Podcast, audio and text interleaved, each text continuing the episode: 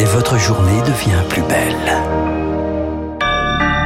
Merci de commencer la semaine à l'écoute de Radio Classique. Il est 7h30.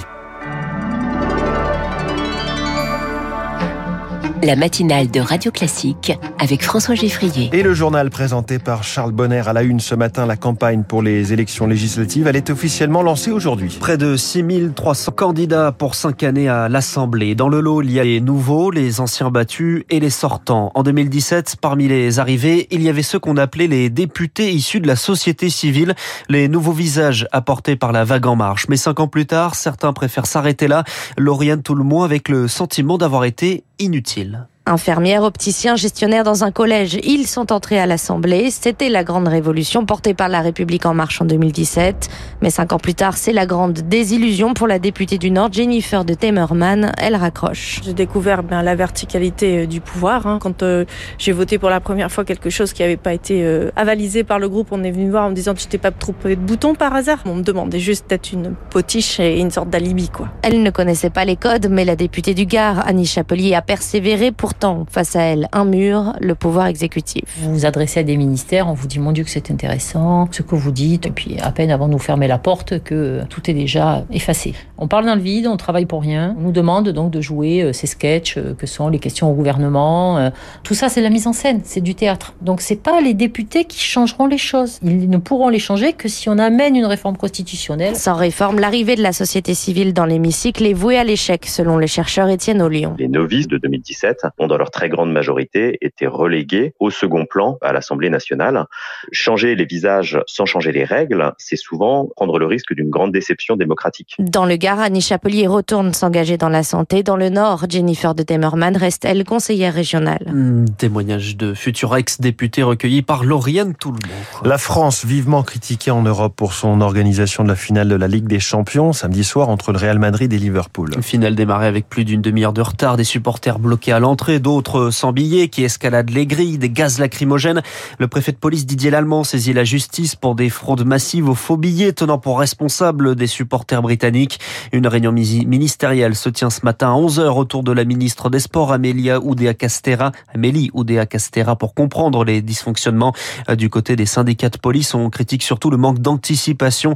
Grégory Joron est le secrétaire général d'unité SGP Police Force Ouvrière. Bah, je pense que la gestion de ce genre d'événement euh, appelle peut-être à plus d'anticipation, plus de moyens humains. À un moment donné, on peut pas mettre euh, autant de, stadiers ou de policiers qu'il y a de, personnes dans le stade. Vous voyez, je pense que quand on a une foule comme ça, euh, l'enjeu c'est la fluidité tout ce qui pourra fluidifier justement euh, la circulation de 100 000 personnes qui veulent accéder à un stade euh, sera le bienvenu. Et honnêtement, est-ce qu'aujourd'hui un billet papier euh, c'est encore encore d'actualité en 2022 qu'on peut falsifier un peu n'importe comment et qui pose vraiment question Peut-être que nos décideurs et les organisateurs ne sont pas assez réactifs quand ça se passe pas comme vraiment c'était prévu sur le papier. Un propos recueilli par Charles Ducrot. Et dans ce contexte, un autre match fait parler ce matin. Le barrage hier soir entre Auxerre et Saint-Etienne pour l'accès à la Ligue 1. Sur le terrain, la Auxerre l'emporte au tir au but et remonte en première division, mais le sportif est relégué au second plan. En quelques secondes, la pelouse du stade Geoffroy Guichard est envahie par des centaines de personnes en colère après la relégation des Verts.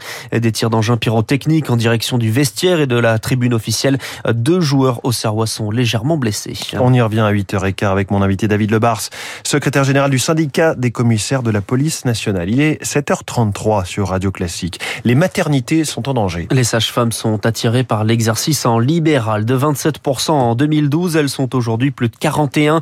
Dans la Nièvre, la maternité de Nevers peine donc à fonctionner avec 1100 accouchements par an. Elle a dû fermer une semaine en avril dernier. La moitié des sages-femmes étaient arrêtées car surmenées. Depuis, il y a un semblant de retour à la normale, mais en trompe-l'œil, Rémi Pfister. Du bricolage pour rester ouvert, c'est le sentiment d'Aurélie Perrier, sage-femme à la maternité de Nevers depuis 22 ans. Mi-avril, après le départ de la moitié de ses collègues, le seul moyen a été de faire appel à la réserve sanitaire, une solution qui n'a pu durer qu'un mois. Désormais, six infirmières ont été embauchées en urgence pour épauler les sages-femmes, mais Aurélie Perrier n'est pas dupe.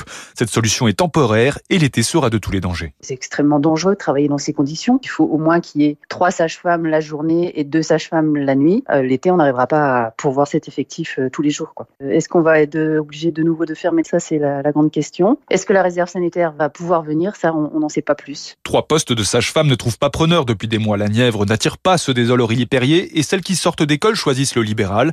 Une impasse pour cette maternité et une impasse également pour les 200 000 habitants du département. On est la seule maternité de la Nièvre. Donc si on ferme, ça les amènera parfois à faire une heure, une heure et demie de route. Si on met trois quarts d'heure pour arriver au lieu de dix minutes, euh, parfois ça peut être dramatique hein, euh, au niveau de la souffrance fétale, euh, souffrance maternelle. Pour ne pas fermer, la direction a pourtant sorti le grand jeu pour les éventuels candidats. Embauche immédiate en CDI, neuf premiers mois de loyer payé.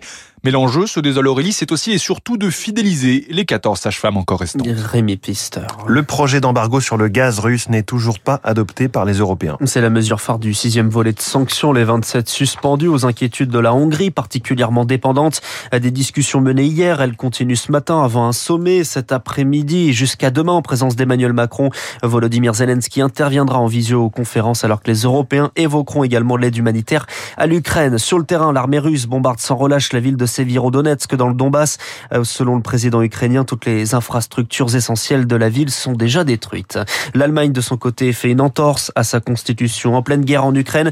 Accord entre le gouvernement et l'opposition conservatrice pour investir 100 milliards d'euros dans l'armée, bien au-delà des règles budgétaires. Aux États-Unis, Joe Biden rend hommage aux 19 enfants tués dans une fusillade dans une école élémentaire. C'était mardi dernier. Le président américain, accompagné de la première dame Jill Biden, visite des pots de fleurs devant un mémorial installé et un président interpellé. Faites quelque chose, nous le ferons, promet Joe Biden. Mais faire quoi?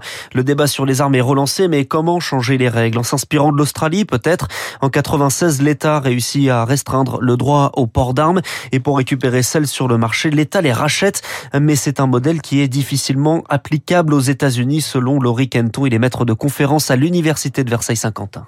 Les républicains voient les démocrates comme des extrémistes qui veulent leur piquer leurs armes. Et c'est une forme de castration, hein, d'une certaine manière. Ils veulent les euh, désarmer pour les réduire en esclavage. C'est une rhétorique qu'on voit depuis la Révolution américaine, mais qui s'accentue. Donc en fait, les armes, c'est beaucoup plus que des armes, c'est une forme de liberté contre ce qui est vu comme un gouvernement ultra intrusif et les républicains sont de plus en plus persuadés que les démocrates sont des communistes qui veulent les embrigader dans un régime bah, dictatorial. Un propos recueilli par Anaïo et on revient sur ce débat sur le port d'armes aux États-Unis dans le journal imprévisible de Marc Bourreau, c'est à 7h50. Le sport, le tennis et l'affiche de Roland Garros aura bien lieu en quart de finale. On s'y attendait, Rafael Nadal rejoint Novak Djokovic, Nadal qualifié en 5-7 hier, c'est la première fois qu'il est aussi en difficulté depuis 2013.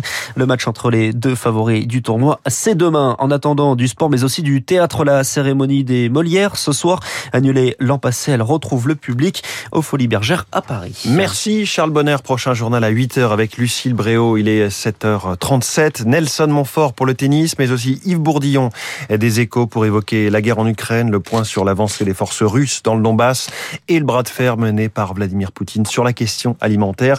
Yves Bourdillon, Nelson Montfort sont nos spécialistes dans un instant.